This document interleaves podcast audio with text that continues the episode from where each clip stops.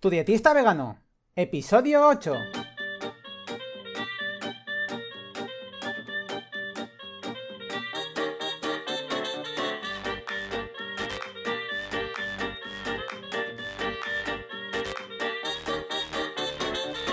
Hola, ¿qué tal? Muy buenas a todas y a todos. Bienvenidas y bienvenidos al podcast de Tu dietista vegano, el podcast en el que yo, Sergio Guayar, voy a comentar conceptos, estrategias, mitos y noticias sobre nutrición y veganismo.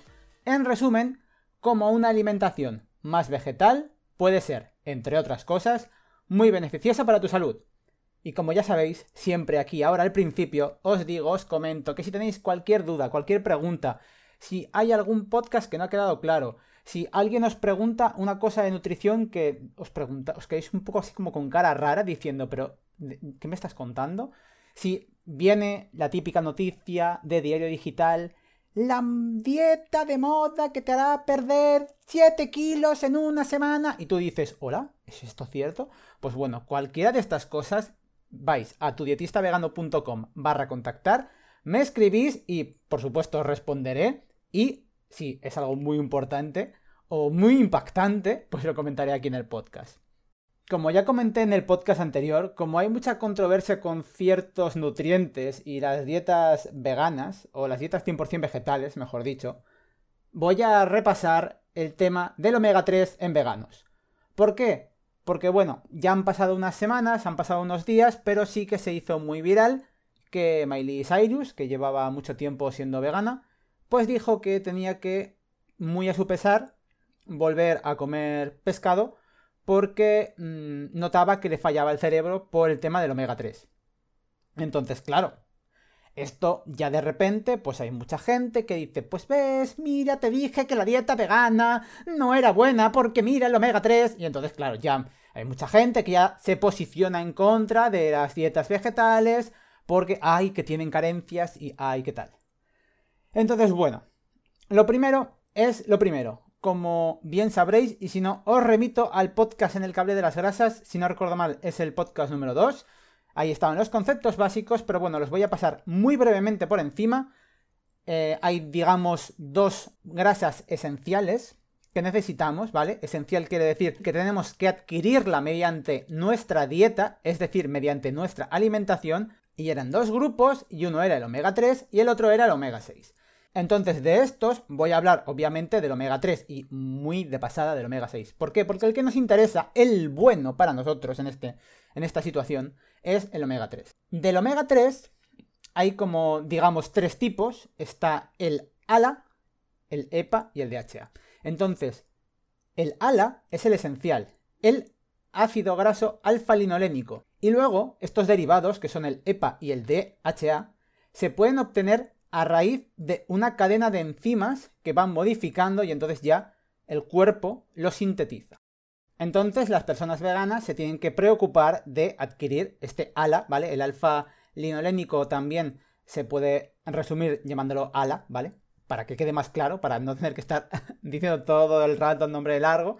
Y qué fuentes vegetales son ricas en este ALA. Pues, entre otras cosas, son las semillas, particularmente las de lino dorado, las de chía, son ricas en ala, también las nueces, las aceitunas también son ricas y el aguacate, por ejemplo. Por poner aquí un ejemplo de varios alimentos vegetales integrales que son fuente de este ácido graso esencial. ¿Qué hay que tener en cuenta con respecto a los omega 3 y los omega 6? Digamos que la proporción óptima que tenemos que ingerir en la dieta de cada uno sería de omega 3 tres partes y luego por una de omega 3.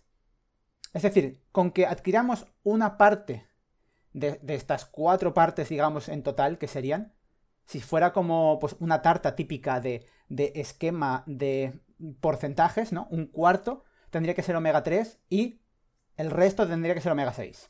¿Cuál es el problema? Pues que con las dietas actuales hay muchos productos que son ricos en omega 6, sobre todo muchos procesados son ricos en omega 6, entonces no interesa. También es verdad que hay algún alimento vegetal integral que es rico en omega 6, como podrían ser los cacahuetes, pero en general un alimento, digamos que está a la orden del día en, en general y que es rico en omega 6, es el aceite de girasol.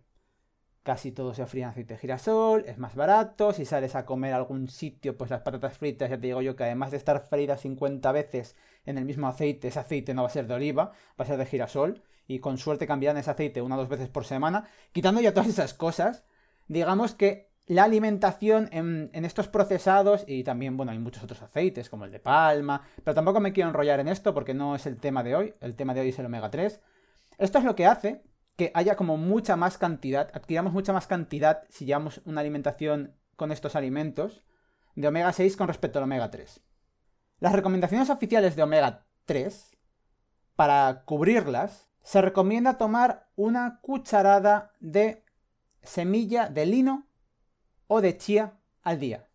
Con esto, en principio, tendríamos cubierto el cupo de omega 3 diario. Obviamente podemos comer más, quiero decir. Pero con esto sería lo mínimo. Y aquí también os voy a decir, digamos, unas recomendaciones, porque las semillas es verdad que muchas veces si las comemos tal cual, tal cual entran, salen. Y dices, hombre, pues entonces no vale para nada, porque el cuerpo no llega a absorberlo. Generalmente las semillas de lino, os digo mi, mi pro tip, ¿vale? Mi consejo. Yo lo que hago es con la licuadora que tengo, vierto todas las semillas de lino dorado, lo trituro todo, eso luego lo paso a una bolsa zip y lo guardo en la nevera. ¿Por qué? Porque así tarda más en que se enrancie, ¿vale? La grasa. Y eso ya, pues yo cada día en el desayuno, o incluso si quieres, yo generalmente en el desayuno o, eh, acompañando pues al yogur de soja, pues eso lo echas, lo acompañas y, ya te tomas, digamos, ya tienes el cupo. Ya si te quieres comer alguna nuez y demás, pues perfecto, adicional. Y las semillas de chía tienen una particularidad que es que cuando las pones en remojo, sueltan como como una babosilla, ¿no? Como una, como una baba. Entonces, si las dejas 15-30 minutos en un líquido o incluso en algún yogur, ya se activan y entonces ya el cuerpo la absorbe mejor. Entonces, sí que es verdad que, por ejemplo, hay ciertos estudios que dicen que no somos muy eficientes convirtiendo el ALA en EPA y DHA. Y claro, hay matices. Hay matices para saber por qué no se convierte, porque hay factores que intervienen en la conversión. Uno de ellos es que a mayor ingesta de omega 6, como he dicho antes, que la dieta occidental actualmente es muy rica en omega 6, causa problemas. ¿Por qué? Porque las grasas omega 6 compiten con las omega 3 en el cuerpo por las mismas vías y enzimas. Es decir, que si hay mucho omega 6 en el cuerpo, se come el sitio que iría destinado a, al omega 3, para que nos entendamos. Entonces, claro, digamos que en el cuerpo ocupan el mismo lugar, al cuerpo da igual que sea omega 6 o omega 3, lo que pilla, pues dice, ah, mira, pues este está aquí, me lo quedo. Otro factor que también influye, obviamente, es si estamos ingiriendo EPA y DHA. Es decir, si tú llevas una alimentación omnívora y estás comiendo productos que ya tienen EPA y DHA, pues el cuerpo no es tonto. El cuerpo es sabio y dice, ¿para qué voy a convertir el ALA en EPA-DHA si ya tengo EPA y DHA? Entonces esto, claro, influye en la conversión, porque el cuerpo como no lo necesita, pues no lo convierte. También es verdad que pueden darse algunos polimorfismos genéticos y que ciertas personas, pues por genética, pues tengan una mayor conversión y una menor conversión del ALA en este EPA y DHA. Y por supuesto, por último, también influye en la conversión, bueno, el sexo, el índice de masa corporal y por supuesto fumar, beber y todo, o sea, y mantener unos hábitos de vida pues más saludables. Es decir, cuantos más hábitos insalubres tengas, pues por supuesto también mm, peor conversión de, del ala vas a tener. De todas maneras, si os ha quedado todavía dudas con respecto al omega 3 en veganos, os voy a dejar un vídeo súper interesante de una compañera mía de profesión, se llama Irene Ferrer, la verdad que se pegó un currazo tremendo analizando todo el tema del omega 3 y el omega 6. Entonces, además hace referencia a muchos estudios y lo explica también todo muy bien, vamos. Por lo que, ya os digo, os dejaré el enlace. Entonces, si vais a tudietistavegano.com barra 8, vais a encontrar también la escaleta del programa y el vídeo de Irene para que podáis complementar la información.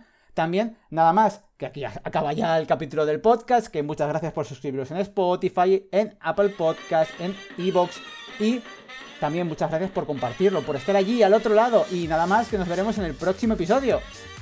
Adiós.